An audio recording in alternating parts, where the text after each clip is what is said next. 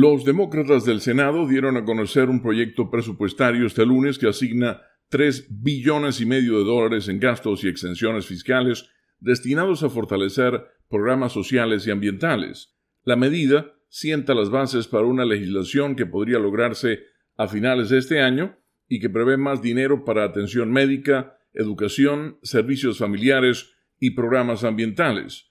Además, exenciones de impuestos para las familias y gran parte de esos fondos se pagaría con aumentos de impuestos a los ricos y a las corporaciones. La introducción del presupuesto define el comienzo de un largo recorrido legislativo. Para tener éxito, los demócratas tendrán que superar la probable unánime oposición republicana y encontrar el punto óptimo entre las demandas de sus propias facciones, progresistas y moderadas, a menudo antagónicas. Será una tarea complicada en un Congreso que controlan por estrechísimo margen.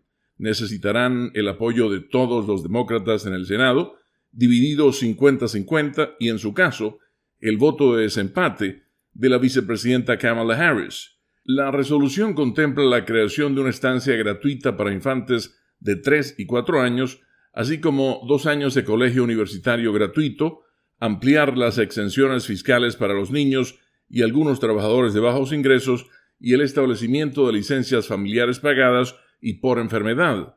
La cobertura de Medicare se ampliaría para cubrir servicios dentales, auditivos y de la vista. El gasto aumentaría para vivienda, atención médica domiciliaria y capacitación laboral, y los nuevos recursos se destinarían a esfuerzos que fomenten una transición más rápida a la energía limpia. Con la nota económica desde Washington, Leonardo Bonet, Voz de América.